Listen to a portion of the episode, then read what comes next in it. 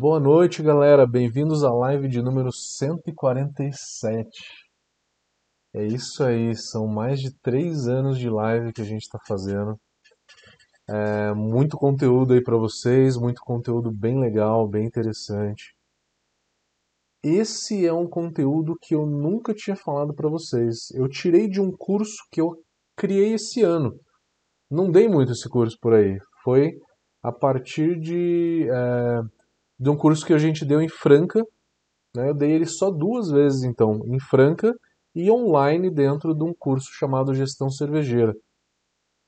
Eficiência de processos, então, é o curso onde que a gente vai analisar não só a eficiência de braçagem, todo mundo está acostumado a entender eficiência como uma eficiência de braçagem. Eu vou explicar o que é eficiência de braçagem para vocês. Não vamos conseguir entrar muito no detalhe, tá? Mas a gente vai dar uma pincelada.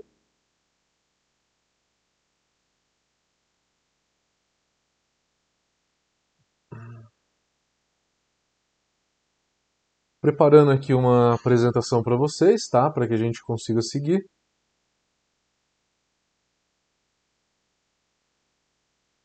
Eu tenho uma coisa importante para falar para vocês, que é justamente esse conceito de eficiência de braçagem. É que vocês entendam o que, que é. Quando a gente fala eficiência de braçagem, a gente remete, obviamente, à braçagem, que é da moagem até o mosto está dentro do fermentador, né? Em inglês esse termo ele chama brewhouse yield, yield de rendimento, rendimento da casa é, de braçagem, da brewhouse. Brewhouse é a casa de braçagem. Numa cervejaria grande, a gente tem a brewhouse e aí depois o mosto ele vai para dentro do fermentador e a gente tem a adega, tá? A adega é a fermentação e a maturação. Então, o conceito de eficiência de braçagem ele é da moagem até o final da fervura, não é dentro do fermentador. É mais óbvio que, que fosse dentro do fermentador, tá? Mas o conceito que a gente pega na literatura, ele é até o resfriamento do mosto, tá? é, final de fervura. Inclui o, o trube quente, né? Ele inclui o trube quente. A melhor forma de medir isso é no final da fervura, não é dentro do fermentador. A gente mede a eficiência de braçagem no final da fervura. Eu vou no final da fervura, meço o volume de cerveja que a gente tem ali e meço também a, a densidade desse mosto e com isso eu consigo saber a quantidade de substâncias desse malte que eu consegui extrair. Então, o que eu estou comparando é quantidade de malte que eu usei para fazer essa abraçagem com a quantidade de substâncias que eu consegui extrair e levar até o final da fervura, tá? Então é a extração do meu malte da da moagem até o final da fervura. Esse é o conceito de eficiência de braçagem. É o mais conhecido. Quando a gente fala de rendimento do malte, você vai lá e pega uma ficha técnica, por exemplo, e está lá escrito: o malte ele tem um rendimento de tantos por cento. Aquilo diz a respeito da braçagem, né? eficiência de braçagem, que vai até o final da fervura. No software, quando você vai planejar a tua receita, tem lá no Beersmith um percentual de eficiência. Esse percentual de eficiência, ele é até o final da fervura também. Ele é eficiência de braçagem. Tá? É o mesmo conceito. No Brewfather, você tem a opção de escolher a eficiência no final da fervura ou no fermentador. Porque depois da fervura eu tenho a perda do trube quente e tenho a perda na mangueira, na transferência. Então a eficiência no fermentador ela vai ser um pouco menor. No Beer Smith, você não tem essa opção. É apenas no final da, da fervura. No Brewfather, você tem essa opção de colocar lá a eficiência, o percentual de eficiência, e dizer para ele se essa eficiência é no final da fervura ou dentro do fermentador.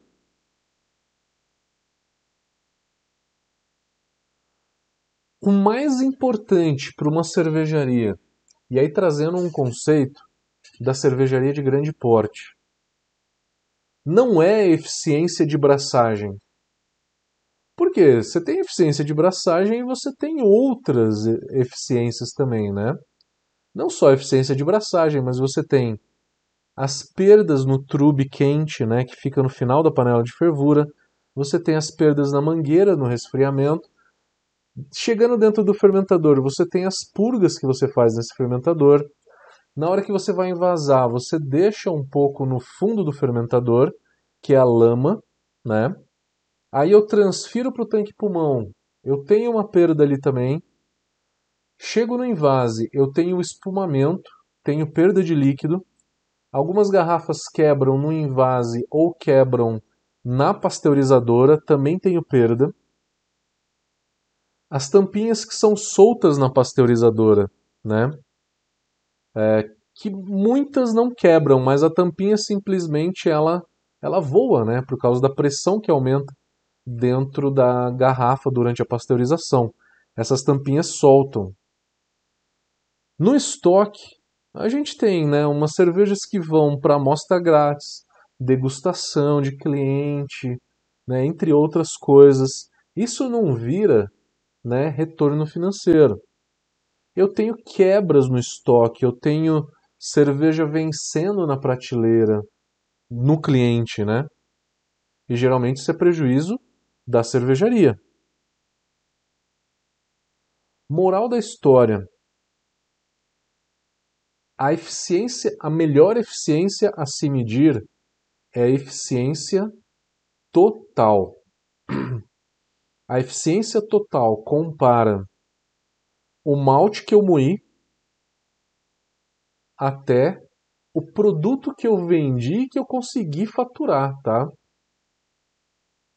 Então, essa é a eficiência total da minha operação, porque engloba outros quesitos também.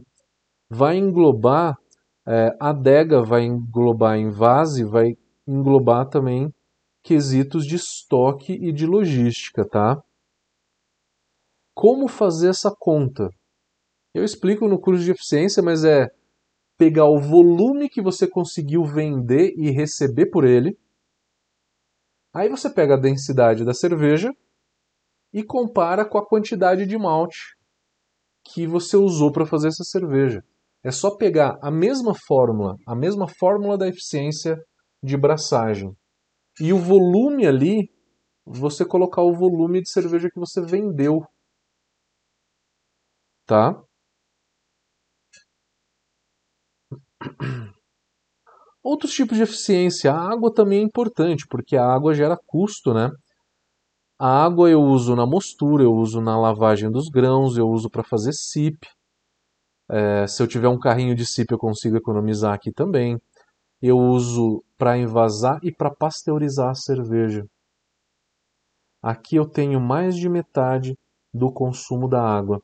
Se eu pegar envase e pasteurização juntos, eu tenho consumo de 55% da água que eu consumo numa cervejaria. Limpeza geral, né? Também tem o consumo de água.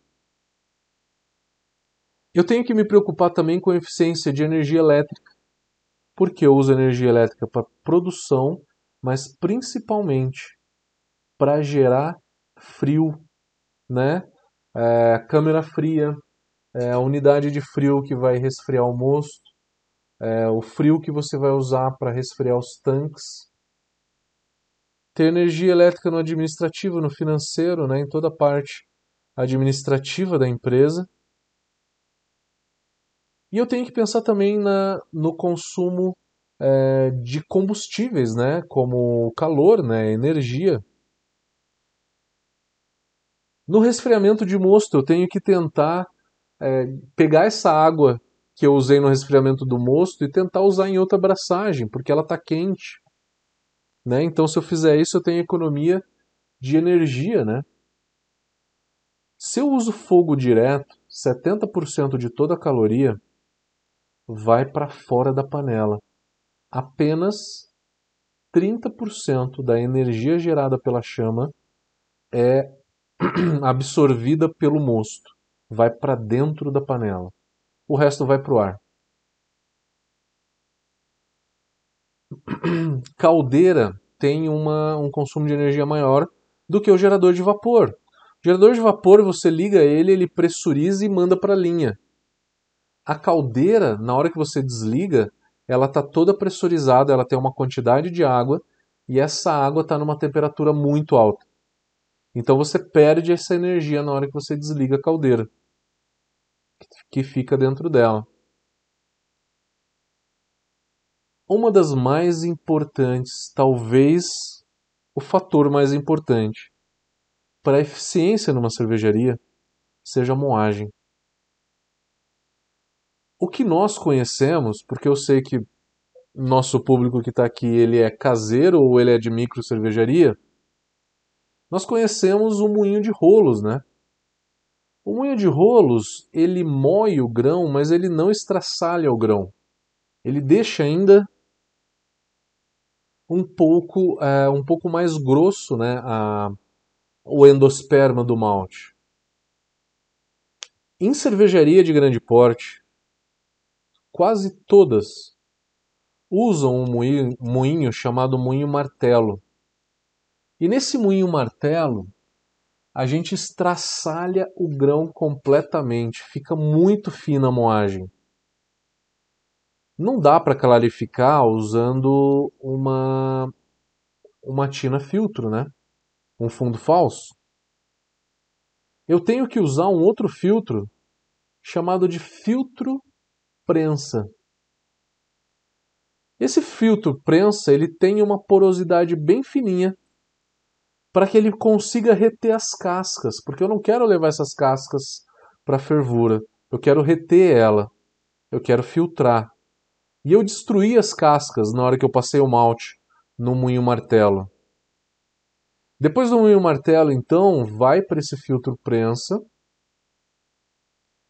E daí eu consigo com isso clarificar minha cerveja e reter as cascas. Detalhe: a diferença de eficiência aí, ela chega em 8%. De um fundo falso para um filtro prensa, tá? Isso é de acordo com o tipo da moagem. Né? O equipamento que a gente usa. Se eu moo muito fino, eu preciso de um outro equipamento para filtrar a cerveja. Filtro prensa está muito longe da realidade de uma micro cervejaria. Na mostura, a gente tem a quantidade de água fazendo uma certa diferença na eficiência. Se eu usar menos do que 3 litros para cada quilo de malte, a minha eficiência começa a cair, porque a solubilidade do amido também reduz. Né? Toda substância tem uma solubilidade em água, né? E no caso das substâncias do malte, é 3 litros de água para cada quilo de malte. O mínimo é 3, o máximo é 4, porque acima de 4 você começa a lavar menos o malte depois. Se eu lavo menos o malte, a eficiência cai também. Mosturas muito longas, porque toda enzima, beta-milase e alfa-milase, que são as principais, tem atividade residual. Se eu fizer, por exemplo, uma mostura de 3 horas, porque a bomba da minha tina de mostura quebrou, né? Isso às vezes acontece, né? É raro, mas acontece muito, né? Aquela história. Se isso acontece, eu fazendo uma mostura de 3 horas, eu tenho uma atividade residual da minha beta e alfa milase, e com isso eu aumento a eficiência um pouquinho. 1, 2, máximo 3%. Repara, se você tem aquela clarificação que demora muito tempo. Clarificação e lavagem, né? O processo inteiro. Se ele demora por volta de 3 horas, esse efeito é, também acontece, tá? Também acontece. Você vai começar a ter uma eficiência um pouquinho maior também. Pouca coisa. Na hora que eu jogo uma enzima para quebrar beta-glucano, não só enzimas, mas se você fizer a parada de beta-glucano a 45 graus durante a mostura, né? Você quebra beta-glucano em beta-glucano um pouco menor e glicose. Com isso eu consigo aumentar a extração de glicose no meu mosto. A biotransformação, que vocês sabem já o que é, né? A biotransformação é a quebra de moléculas maiores do lúpulo em menores, que dão aroma. Então eu vou quebrar, eu vou gerar um linalol, que é um óleo essencial do lúpulo muito bacana. Eu quero isso, quero aumentar o aroma da minha IPA, né? E a outra molécula eu tenho a geração de glicose, com isso eu aumento a densidade da cerveja. Por quê? Porque essa molécula, tudo isso veio do lúpulo, tá? Então é o lúpulo aumentando a densidade da cerveja. A qualidade do malte também, lógico, né? E aí são vários fatores que influenciam a qualidade do malte, tá? É a qualidade da cevada, é o tipo de malteação, é a velocidade da malteação também, é a, o tamanho dos grãos. Se você pega só grãos maiores ou grãos menores, os grãos menores têm uma eficiência bem menor também, grãos maiores têm uma eficiência maior, entre N fatores, né? Tipos de lavagem. Se a gente faz a fly, o fly sparge, que é a lavagem por cima, também chamada de lavagem contínua, eu não mexo na, na cama de grãos. Eu simplesmente jogo a água por cima e não mexo jamais na cama de grãos. Crio com isso caminhos preferenciais. Esses caminhos preferenciais não extraem muito os açúcares que estão nesse malte. Agora, se eu fizer uma lavagem sparge, ou por lote, né, que a gente chama, a gente revira toda a cama de grãos. E fazendo isso, você quebra os caminhos preferenciais e acaba aumentando a eficiência. O bet sparge, então, nitidamente aumenta a eficiência da minha abraçagem.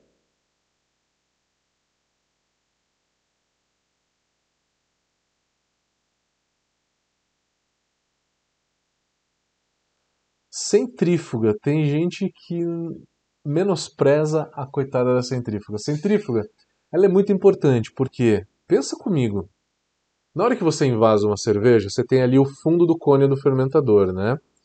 E nesse cone do fermentador, você tem uma válvula embaixo, que é tipo um dreno, né? E você tem a válvula de cima, que você usa para invasar. Na hora que você invasa, você invasa pela válvula de cima e você descarta tudo que está para baixo dela. Esse que está para baixo dela varia de 6 a 8%, às vezes 5%, vai?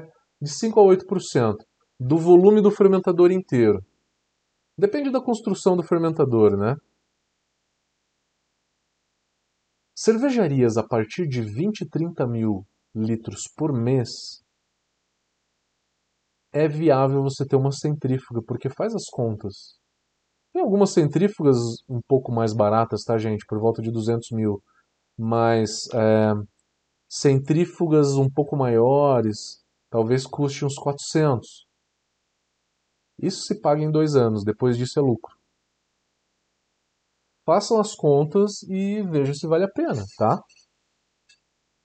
A centrífuga, então, ela é bom para você limpar a tua cerveja, você consegue invasar uma cerveja mais limpa, sem ter muito problema de turbidez.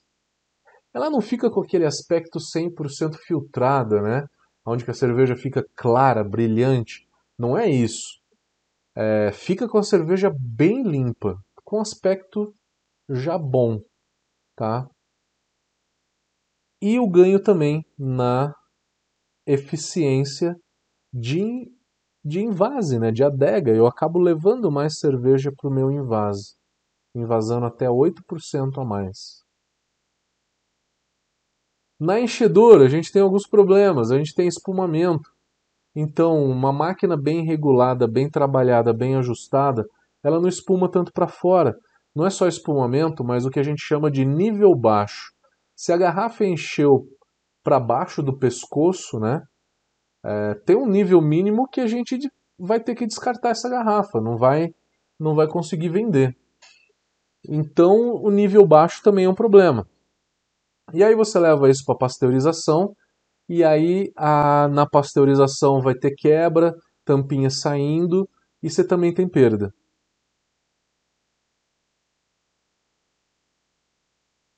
O que eu aconselho é geralmente um tanque de água quente que tenha um tamanho de duas vezes e meia o tamanho da abraçagem, para que você consiga armazenar a água que você usa no resfriamento. Tá? Então é uma economia tanto de água, que você consegue aproveitar essa água toda, água do resfriamento do mosto, tá? No resfriamento do mosto, no primeiro estágio, você pega essa água quente e armazena dentro de um tanque de, de água quente. E também economia de calor, tá? Que você pode usar essa água para uma outra abraçagem, que seja no mesmo dia ou que seja até no dia seguinte. No dia seguinte vai perder um pouco de energia, mas ela ainda vai estar tá quente. Carrinho de SIP, quando você começa a ter um pouco mais, uma quantidade maior de fermentadores, você tendo um carrinho de SIP, você vai economizar produto químico e vai economizar água. Gerenciamento de processos de uma maneira geral, mas aí é, isso depende muito da estratégia da cervejaria, do tipo de produto que ela tem, né? É, você acelerar a fermentação, é, acelerar a maturação, né? tirar a cerveja com menos tempo de tanque. Com isso você ganha produtividade na tua adega, mas você tem uma perda de qualidade na tua cerveja. Você tem que então pensar o que, que é melhor para a sua cerveja. O uso da pressão não deixa a cerveja tão ruim, né? Quando você vai fazer essa fermentação em alta temperatura. Fermentar high gravity ou braçar high gravity e diluir dentro do fermentador. Se você faz qualquer uma dessas coisas, você ganha produtividade ou na tua cozinha ou lá no fermentador. Outros, de uma maneira de, geral, né? Uma boa regulagem da máquina de invase, ela estando bem regulada, com qualidade boa, com manutenções em dia, ela não vai dar nível baixo. Você não vai ter desperdício durante o invase. Se você tem uma pasteurizadora, aquelas pasteurizadoras de túnel, por exemplo, ela tem uma água que sempre fica ali na pasteurizadora. E quando quebra uma garrafa ou outra, sai cerveja e cai dentro dessa água. A partir de duas vezes ali que você usou a pasteurizadora, se você não jogar nenhum algicida, vai começar a criar algas e fungos dentro dessa água, que vai ficar um cheiro muito insuportável.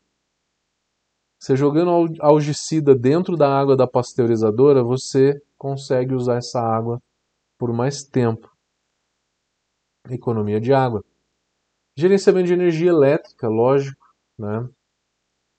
E uso de gerador de vapor. O gerador de vapor ele tem, é, ele não armazena pressão, né? Se ele não armazena pressão, ele não armazena calor ali, porque não tem água, né? Dentro do gerador. Ele gera o vapor, pressuriza a linha e acaba mandando para o sistema. Com isso, acabamos a, a nossa apresentação. Eu vou olhar agora as perguntas. Galera, antes disso eu tenho eu tenho anúncios, anúncios a fazer da Brau Academy. A gente está na última semana para receber inscrições para o concurso. Então, quem tem interesse, a gente tem que receber essa amostra até dia 9 de setembro. Se a gente receber alguns dias depois, a gente aceita ela, tá? Não tem problema. É, a gente chegando aqui com pelo menos um dia de antecedência, a gente consegue organizar tudo e colocar tudo certinho para ser julgado. Mas por favor, não mandem em última hora para não deixar eu louco aqui abrindo as caixas. Eu praticamente vou fazer isso sozinho. É, mandem é, o quanto antes que vocês conseguirem, eu agradeço, tá? Mas quem tiver algum problema de logística, tiver um pouco apertado, a gente consegue aceitar até depois do dia 9. O prazo de recebimento é dia 9 de setembro, mas um pouco depois a gente também aceita. Tem um outro anúncio a fazer a vocês. Na verdade, é pedir desculpa a vocês, porque a gente vai ficar dois meses e meio sem lives. A gente vai retornar com as lives só no dia 16 de novembro. Eu vou fazer um curso, e o motivo disso é porque eu vou fazer um curso de sommelier de vinhos aqui em Campos do Jordão no Senac, que ele é de segunda a quinta-feira à noite. É, e aí eu fiquei pensando, fazer a live de sexta-feira, eu acho que a audiência seria muito baixa. Então eu sinceramente peço minhas desculpas, a gente não interrompe a live, eu sempre faço isso toda semana e é muito gostoso fazer, mas a gente vai dar uma pausa e a gente retorna no dia 16 de novembro. Eu queria a opinião de vocês. Tem algum outro horário que seria interessante fazer a live? Se eu fizesse ela umas 5, 6 horas da tarde, vocês assistiriam? Se eu fizesse por volta das 8 ou 9 horas da manhã, teria Ibope? Respondam para mim, por favor, porque a gente faz as lives pensando em vocês, em entregar conteúdo para vocês. E eu vou começar a ler agora as perguntas. Não temos nada no Instagram.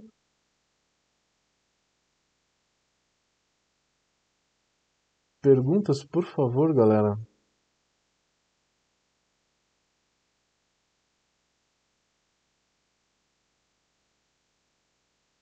Facebook. Sem perguntas também. YouTube.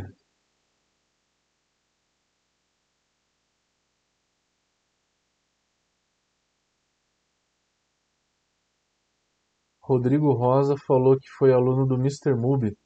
Manda um abraço para ele. Ele perguntou: alguma dica para melhorar a eficiência em panelas automáticas tipo a Brilzilla? Que não se mexe os grãos? Ô Rodrigo, me ajuda a entender como é que funciona a Brewzilla. Ela pressiona o malte de baixo para cima? Se ela pressiona de baixo para cima que nem a Braumeister, você desliga a bomba, o malte cai e aí ele dá uma uma ajeitada melhor. E aí com isso quebra caminho preferencial e fica um pouco mais fácil. É possível isso? Seria uma única maneira, tá? Eu não conheço pessoalmente a Brilzilla, tá? O Anderson está perguntando qual seria o diâmetro dos furos do fundo falso da panela de mo... Mosturação? É, na mosturação não vai o fundo falso, é na clarificação, né?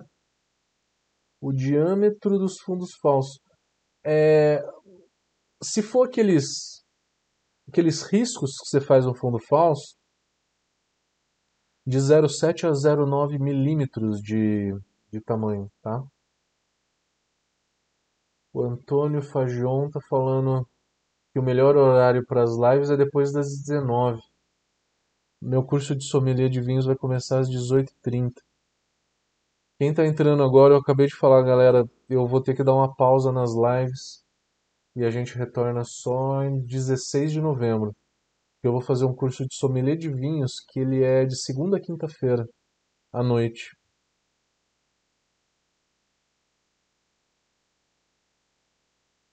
O Antônio está perguntando: alguma regra prática para a moagem ideal?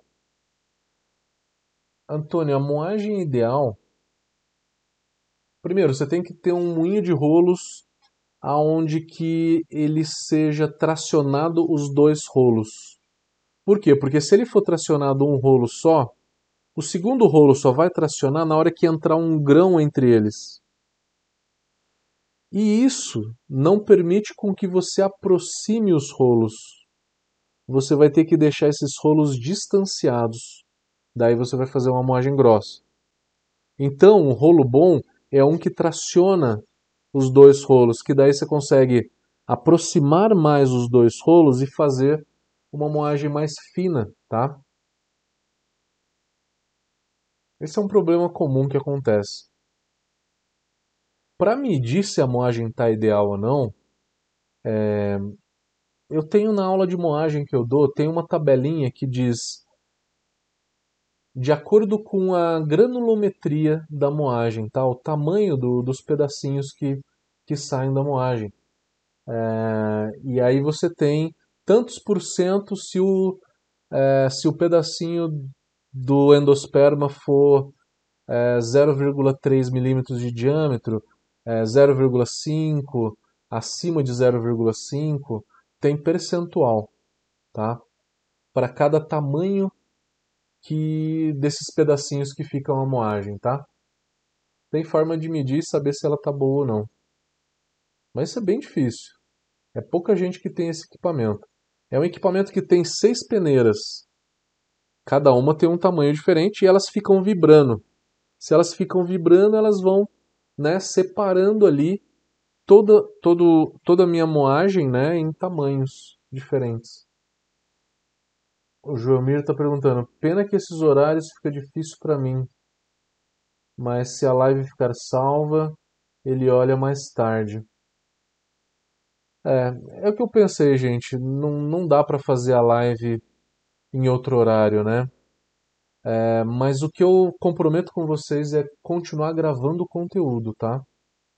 Gravando vídeos de 10, 15 minutos. Vou retomar a série de estilos, tá? O Rodrigo perguntou, usa bomba. A, a brilzila dele usa bomba. Que pega de baixo e joga para cima. Que funciona como uma panela chinesa. Então o lance da bomba não funciona, né? O que eu te falei é, é a bomba pressurizar o malte de baixo para cima. Que ele pressuriza e aí o malte ele bate na peneira de cima. Quando você desliga a bomba, esse malte cai. Se ele joga água por cima, não dá para você fazer isso, né?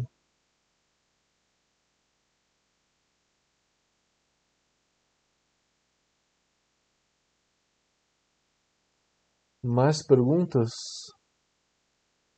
Cerveja Nib, Fly Sparge diminui eficiência? Fly Sparge dá menos eficiência do que o Bet Sparge. O Bet Sparge aumenta a eficiência porque ele quebra os caminhos preferenciais que tem na tua cama de grão. RG Tuller, esses horários pela manhã não tem como. Então tá, não, não, vamos dar uma pausa mesmo até o meio de novembro. A gente retoma no dia 16 de novembro, galera. As lives, tá? Que eu vou fazer um curso de sommelier de vinhos. Tô louco, tô muito curioso para fazer esse curso, vocês não têm ideia. E vai ser aqui em Campos do Jordão, tal. Vai ser super fácil fazer. É, tô bem afim de fazer, tô bem, tô bem empolgado. O Evandro está perguntando: aumentar a eficiência em uma single vessel seria aumentar o tempo de mostura? Numa single vessel é poder mexer os grãos, é lavar os grãos ou seja, usar uma quantidade de água na mostura entre 3 e 3,5 para cada quilo de malte, tá? É, então é usar uma quantidade menor de água para poder lavar mais o grão, poder mexer esses grãos que aumenta a eficiência. O tempo de mostura é meio que sacanagem você falar assim, eu vou aumentar o tempo de mostura para 3 horas para que eu consiga 2% de eficiência a mais. Talvez não seja né, uma, uma coisa que a gente vá fazer, né? Arpia Cervejaria. Minha abraçagem de lager é 15 minutos a 45 graus, 100 minutos a 64, 15 minutos a 70, 5 minutos a 78. Não consigo a densidade na cerveja com menos tempo. Você vê problema todo esse tempo de mosturação? Eu não vejo problema nesse tempo de mosturação. O, a resposta para tua eficiência baixa, a gente tem que olhar.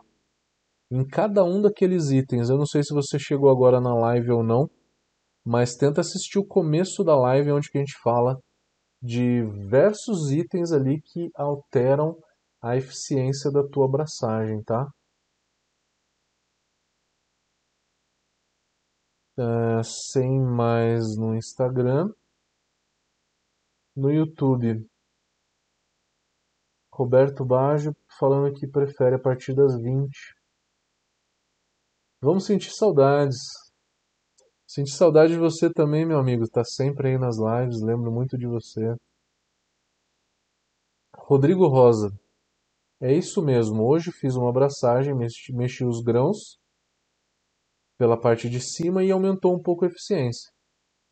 Mas pensei que houvesse alguma outra forma. Moer mais fino, mexer os grãos, é, mostura mais longa, mas geralmente não se faz isso. Usar uma quantidade de água na mostura baixa, tá? Baixa não, ideal, né? Que é entre 3 e 3,5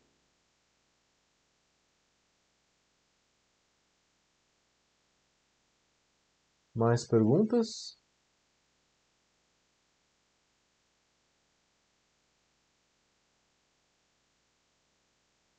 Mais perguntas, galera?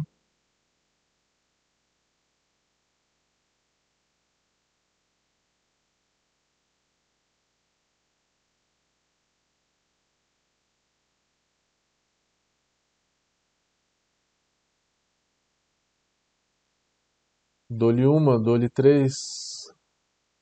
Senão eu vou desligar.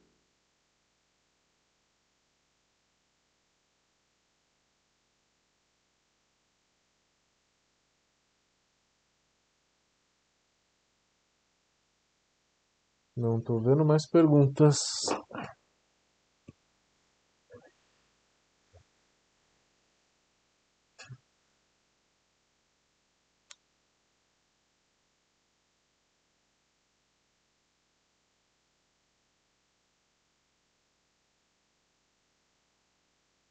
Não.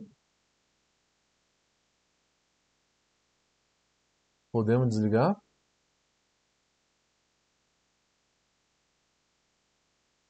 Galera, então vejo vocês de volta no dia 16 de novembro. Meu curso de sommelier de vinhos vai até uma semana antes. É, vou fazer o curso de sommelier de vinhos então por dois meses e meio e não vou conseguir continuar essas lives semanais. Continuarei produzindo conteúdo e colocando no YouTube, tá? No YouTube, Facebook e Instagram, é, geralmente não tá, porque no YouTube é mais fácil a visualização, é, consigo colocar apresentação, né? É mais fácil de ver. Então, todo esse conteúdo mais extenso vai todo pro YouTube. Beleza? Galera, é isso. Acompanhem os stories também e os feeds que eu vou postar bastante foto de vinho também, tá? E o que eu achar de interessante lá, É, eu vou postando para vocês, tá? Eu vou postando e vou comentando. O Nando está perguntando como é que ele faz os nossos cursos. É, Nando, entra no site brauacademy.com.br. Lá tem contato, você consegue falar com a gente, você consegue é, ver os cursos que tem disponíveis lá. Tá? Galera, então é isso. Não esqueça de dar um like, quem não deu um like aí no nosso vídeo, para dar uma ajudada no canal. Agradeço vocês. E galera, até lá, até dia 16 de novembro, vai ser bastante tempo. Mas a gente se fala. Eu vou postando bastante coisa nesse tempo. Valeu, galera. Abração. Valeu.